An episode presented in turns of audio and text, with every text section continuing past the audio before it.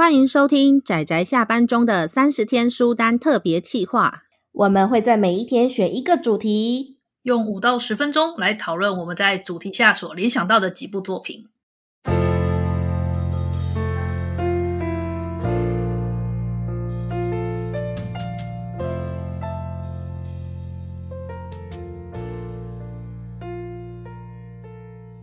各位听友，大家好，今天是三十天书单的第二十七天，我是阿直，我是大酸梅，我是波姑。我们今天呢要讲的主题叫做超莫名其妙的作品。哎呦，这个定义也是，嗯、首先我们先来给它定个义吧。嗯，这什么好定义的？就是莫名其妙。我应该说，这个是我个人对它的定义是，是我个人主观觉得它真是一个莫名其妙的作品。那莫名其妙是赞美还是？是一种负面的意义，哦、我，我觉得两者的意义，两者都有。我觉得中立，我是两者都有派啦。嗯，我我为了这个还特地选了一个就是负面的意义，然后一个是正面的意义的。真的，你还真是认真的。好啊，那阿紫我先来讲好了。阿紫我要讲的这部作品叫做《暗和田博士科学的爱情》，它好像是全十二集的。嗯、对，怎么说？嗯这部作品呢，是描述一位叫暗和田博士的天才科学家，同时他也是个狂人，然后他所发生的一些事情。呃，我不知道如何形容，因为超级莫名其妙，怎么形容？我觉得我们的主题“莫名其妙”四个字就可以概括了。对，真的，他让我看完之后觉得、嗯、莫名其妙，莫名其妙，莫名其妙，发生了什么事？对，会看这部作品的人应该也觉得哪里怪怪的。我觉得，哦，会看这部作品的人也莫名其妙。对啊，那只会很莫名其妙的。你就想我让我说这句话是吧？哈，哎，因为什么都没有说，我只是问一下。好哦。所以这部其实并不能说，其实要我说它有趣，它有些有趣的点。那只是到到到后期作品越来越狂，然后。加了一些很奇妙的情色跟一些很乱来的东西进去之后，就变得更让人不知不知把眼睛该放在哪里去的作品。那跟他跟那个怪医弗兰呢？怪医弗兰他还有剧情啊，而且有些我还觉得蛮精彩的。但是任和田博士科学的爱情，他。他的电波相当的电波，他那个品味也相当的微妙。他并不像怪异弗兰那样子，怪异弗兰他还是有每个章回事啊，然后还会有扯到关于每个人他自己在人性上的选择，然后之后他所著作出来的结果有这样的感觉。但是这个暗和田呢，他完全没有逻辑性。嗯嗯，OK，懂。嗯，下一位，嗯、那就阿姑换我吗？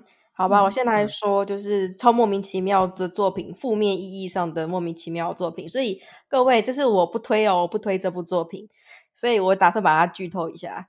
那个是 秋里和国的三王以后，这也是发生在我幼小的时候，我的心灵还脆弱的时候，从租漫画店租来看的。然后看完就只有摔书，然后这是什么莫名其妙的东西？心得的一部作品。首先呢。三王以后，大家觉得是不是这部作品应该要有四个角色？嗯，应该吧。没有，他只有他只有三个角色，两女两男一女。就发现，所以这个为什叫三王以后呢？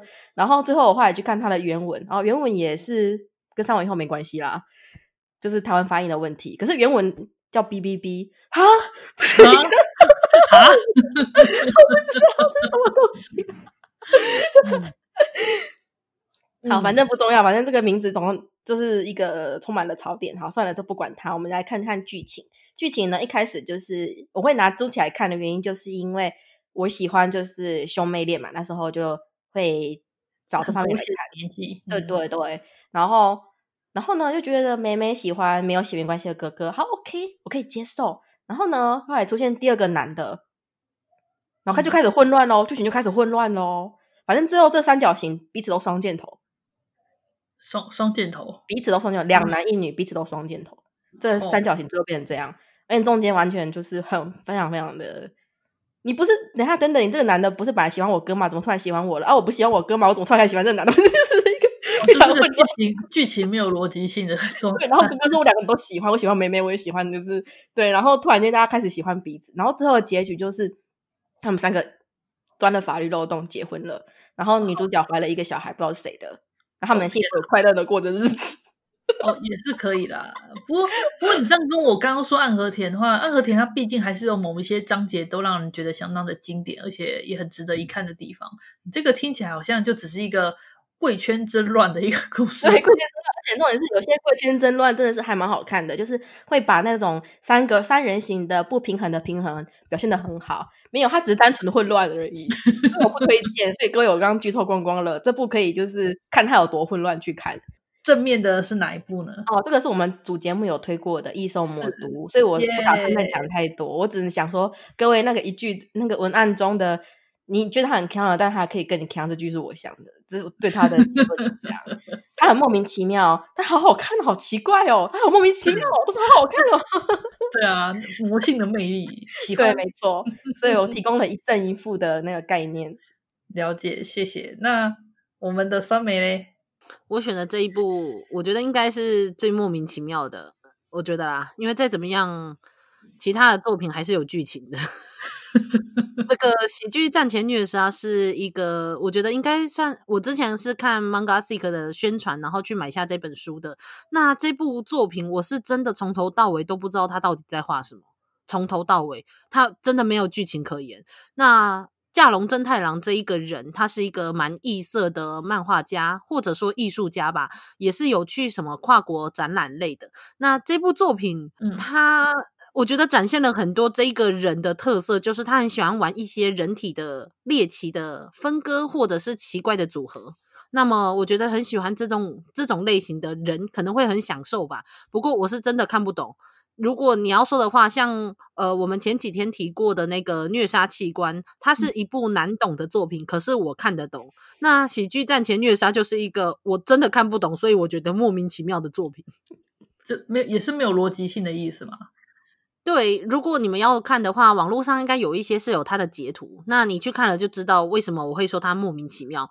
再怎么样，暗河田博士应该还是有剧情的作品。有啦，有那喜剧战前虐杀，我是我看不懂，你们可以自己去看看。我我觉得，但是你要说它是正面还负面吗？我觉得也很难说，是因为我觉得可能是因为我欣赏的，或者是我不太懂这样的艺术的品味。所以我没有办法欣赏他的好或是优秀之处，我觉得比较像是这样。那对我来说，这个莫名其妙比较像是中立。你要说我推嘛，我也不算推。但是你要说我觉得它不好看吗？因为我也看不懂，我也很难说它到底为什么不好看。所以就是莫名其妙。对对对对对对对，我只能说它是莫名其妙，但是我没有正面或负面的意思，就是无法评价，因为莫名其妙就无法评价。对对对对对，但是这是一个可能也是也要被列为一个可能白天不太适合看的话看的作品吧，因为你真的不知道该怎么解释它。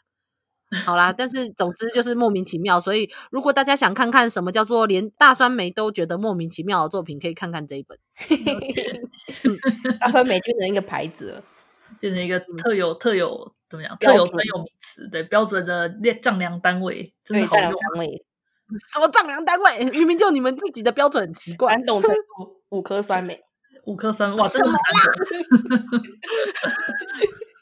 哇，好白痴哦！好了，那我应该就没什么好说的，因为我真的没有办法讲讲太多。大家去看看，或者是去看架龙真太郎他的其他作品的图片，你就知道了。是，好，那我们今天的时间差不多就到这里啦。大家明天记得继续收听我们的节目。大家再见啦，拜拜，大家拜拜。